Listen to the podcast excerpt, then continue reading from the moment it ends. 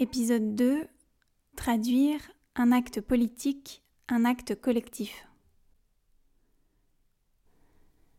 Je traduis des textes féministes, du théâtre, des romans, des essais, de la poésie féministe. C'est comme ça que se traduit mon engagement aujourd'hui. Pour moi, la traduction est éminemment politique. Ce n'est pas un acte anodin. Ce n'est pas que le passage d'une langue à une autre. Je ne vois pas la personne qui traduit comme un passeur, mais comme un acteur, une actrice, qui a des responsabilités à assumer de par les choix constants qu'il ou elle se retrouve à faire. Traduire, c'est choisir, c'est refuser, privilégier, trancher, c'est prendre conscience d'eux et assumer sa subjectivité. Depuis quelque temps, je ne me demande plus seulement comment traduire un texte féministe, mais comment traduire un texte en tant que féministe. Je ne me demande plus seulement quels mots français je pourrais utiliser pour traduire des idées et concepts théoriques allemands ou anglais, mais quels mots français utiliser tout court. Dans son livre Sur les bouts de la langue, traduire en féministe, Noémie Grunewald écrit Je fais de la traduction féministe. Cela recouvre deux réalités différentes, bien qu'intimement liées la traduction de textes féministes et la traduction en féministe. Traduire des textes féministes, c'est les utiliser comme outils politiques pour bousculer la culture dans laquelle seront reçues les traductions. Parfois aussi bousculer la culture d'origine de ces textes traduits depuis l'anglais pour résister à l'imposition de catégories d'analyse universalisantes. Traduire des textes féministes, c'est interpeller en proposant de nouveaux objets et de nouvelles perspectives. Traduire en féministe, c'est se décentrer soi-même pour construire la solidarité. Traduire en féministe, c'est tortiller la langue, l'étirer et l'affiner pour en faire le meilleur usage possible, lui permettre de dire vraiment ce qu'on veut exprimer en évitant les filtres limités et dégradants de l'androlecte. J'ajouterai deux choses à ces magnifiques paroles. Pour moi, traduire en féministe, c'est également prolonger la vie du livre original, en le questionnant et parfois même en le transformant.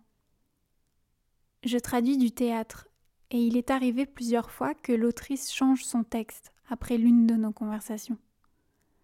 Vous me direz, c'est facile quand le texte n'existe que sous format PDF. Mais l'édition papier le permet également. C'est bien connu, les traducteurs et traductrices sont le cauchemar des autoristes, car ils et elles passent tant de temps à scruter le texte que la moindre erreur logique, la moindre coquille, le moindre anachronisme sera immédiatement mis à jour. Il arrive donc que la maison d'édition de l'œuvre originale modifie le texte en cas de réédition. Pourquoi alors ne pas également profiter de l'occasion pour changer des éléments de langage discriminants, par exemple? Ainsi, de la même manière, pour moi, traduire en féministe, c'est aussi l'occasion d'enrichir le texte. On a l'habitude de dire qu'en traduisant, on perd nécessairement quelque chose. C'est vrai, mais je suis d'avis qu'on peut aussi y gagner, dans le cas de textes féministes en particulier. Nesrine Bessaï parle de tradaptation. Elle assume de traduire ce qui peut l'être et d'adapter ce qui doit l'être. Elle s'inspire de son expérience de traduction et d'édition collective d'un texte sur la santé sexuelle et reproductive des femmes, le célèbre Notre corps nous-mêmes. Le thème de l'ouvrage imposait de toute façon un travail d'adaptation. Cela n'a pas grand intérêt de traduire par exemple des informations pratiques dans un contexte où elles ne peuvent pas être mises en pratique.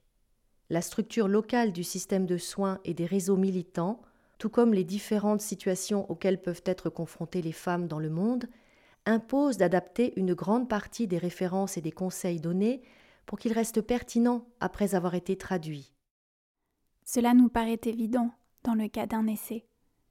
Je suis d'avis que cela concerne également les textes de fiction. Cet ouvrage a été traduit en 34 langues depuis 1971. Cela indique que sa force ne réside pas tant dans son texte que dans la dynamique collective qu'il propose. On pourrait le considérer comme un cas à part, mais on peut également y voir le paroxysme de certaines tensions du traduire. Rien n'est strictement traduisible. Tout dépend tout le temps d'un contexte. Tout dépend donc d'un positionnement dans ce contexte. J'ai dit plus tôt que je considérais la traduction comme un acte politique. Je considère également qu'il s'agit d'un acte collectif. Je ne partage pas la vision du traducteur ou de la traductrice comme d'un être solitaire replié sur le texte. Déjà parce qu'une traduction met en lien au minimum trois personnes.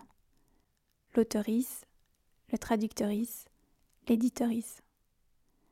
À cela s'ajoutent relectorice, correctorice, graphiste, chargé des relations presse, mais surtout les invisibles de l'invisible, toutes celles et ceux qui aideront à trouver les bons mots, des proches, des inconnus, à qui nous ferons appel pour vérifier un mot de vocabulaire, un détail, un sentiment.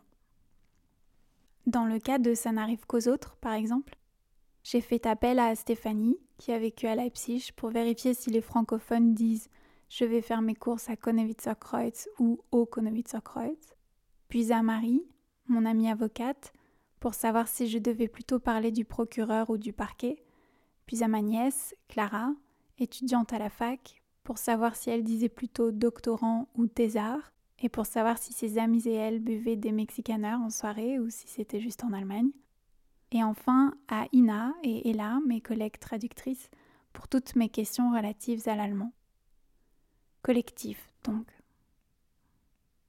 Je ne suis pas la féministe que j'étais hier, et encore moins celle que j'étais il y a trois ans. Mes idées, mes postures, mes arguments évoluent à mesure de mes lectures, de mes rencontres, de mes questionnements et de mes propres expériences. Il y a dix ans, je n'employais pas le terme cisgenre, par exemple. Et j'ai un peu honte, mais à mon avis, je confondais même transgenre et travesti. Aujourd'hui, Dès que je lis une phrase qui exclut du propos par sa syntaxe ou son vocabulaire les personnes transgenres ou non binaires, ça bip dans mon cerveau, comme une alarme. Et si c'est dans un texte que je suis en train de traduire, alors je le note dans la liste des questions et suggestions à l'autrice. Oui, des suggestions à l'autrice. Avec la boule au ventre. J'ai peur, oui. J'ai peur qu'elle prenne ça comme un concours de la meilleure féministe. Mais je le fais et pour l'instant, ça s'est toujours très bien passé. Nee, das fand ich auch einen total guten Vorschlag von dir und würde das heute eben vielleicht auch oder hoffentlich auch anders machen. Non, j'ai trouvé que c'était une très bonne proposition de ta part. Et aujourd'hui, j'écrirai aussi différemment, enfin, j'espère. J'ai commencé à écrire ce livre en 2016, je l'ai terminé en 2017, donc cela fait six ans déjà. Et je crois que les discussions autour des thématiques transgenres, par exemple, ont énormément avancé pendant cette période. Et de la même manière, ma pensée a aussi beaucoup avancé sur ces sujets. Au moment où j'écrivais le livre, j'étais bien sûr consciente des problématiques liées au genre, mais ma pensée était encore assez binaire, même si ça faisait longtemps que je m'intéressais aux gender studies. Oui, j'utilisais encore des termes assez binaires. Néanmoins, je trouve ça important que dans le livre, certains passages le restent. Je pense à cette phrase dont nous avons discuté ensemble, qui parle des agresseurs au masculin, car la majorité des agresseurs sont des hommes, des hommes cisgenres. Et c'est important que ça ressorte. C'est l'une des formes de violence du patriarcat. Et c'est vrai qu'avant, j'aurais peut-être écrit que seules les femmes en faisaient les frais. Mais aujourd'hui, je trouve ça important d'élargir. Ici, Bettina fait référence à cette phrase, page 148 du livre, la majorité des agresseurs sont des hommes, même dans le cas où la victime n'est pas une femme. En allemand, la phrase était Die meisten Täter, auch bei männlichen Opfern, waren Männer. En traduisant mot pour mot la majorité des agresseurs sont des hommes, même lorsque les victimes sont des hommes, je me retrouve à exclure les personnes qui ne se considèrent ni comme hommes ni comme femmes. J'ai donc proposé à Bettina de changer au profit de ceux même dans le cas où la victime n'est pas une femme, qui englobe ainsi toutes les autres identités de genre. Il y a eu un deuxième endroit dans le livre qui nous a beaucoup fait discuter, Bettina et moi. C'est cette phrase, page 153. Pourquoi se retrouve-t-elle à discuter du viol dont elle a été victime avec de parfaites inconnues? Dans l'original, Anna se demande pourquoi elle se retrouve à discuter de son viol avec de parfaites inconnues. Ihre Vergewaltigung, son viol. Je n'arrivais pas à l'écrire. Impossible. Ça bloquait sur mon clavier. Quelques mois de cela, j'avais lu un article de la chercheuse Marie-Victoire Louis. Il s'appelait Les mots du viol, le langage révélateur de la légitimation des violences sexuelles.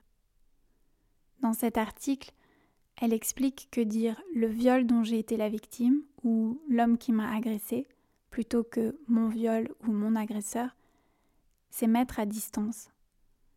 Ça permet de ne pas absorber l'agression. En tant que femme victime, cette distanciation m'est nécessaire.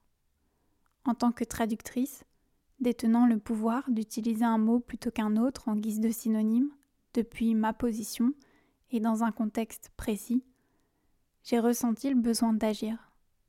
Je n'avais pas envie que des milliers de jeunes lectrices lisent mon viol, même si Anna, en tant que personnage, peut bien dire tout ce qu'elle veut. Alors j'en ai parlé à l'autrice. Elle a réfléchi et accepté que j'enlève le pronom possessif.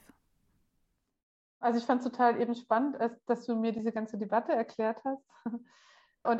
J'ai trouvé ça intéressant que tu me parles de ce débat. La première fois que tu as mentionné cet endroit dans le livre, avec le pronom possessif, je n'ai pas compris ce que tu voulais dire. Et je ne comprenais pas pourquoi tu voulais l'enlever.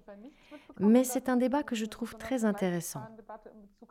En Allemagne, on n'en a pas parlé, je crois. Ou du moins, le débat n'a pas pris cette ampleur. Par contre, ce dont on discute depuis longtemps, c'est de la différence entre les termes violence sexuelle et violence sexualisée. Aujourd'hui, on essaie surtout de parler de violence sexualisée. Mais j'essaie d'utiliser les deux. Ils ont chacun des avantages et des inconvénients. Concernant le terme de violence sexuelle, on lui reproche de mettre le focus sur le sexe et non sur la violence. Tandis qu'en parlant de violence sexualisée, on montre que c'est un type de violence qui n'a pas grand-chose à voir avec le sexe. Mais c'est pour la même raison que je pense qu'on peut l'utiliser pour parler de violence sexuelle, car c'est une forme très spécifique de violence qui a à voir avec la sexualité, qui fait de la sexualité un moyen d'oppression. Donc moi je trouve ça bien d'utiliser les deux. Mais c'est vrai qu'en Allemagne, on parle surtout de violence sexualisée. Je trouve ça bien aussi.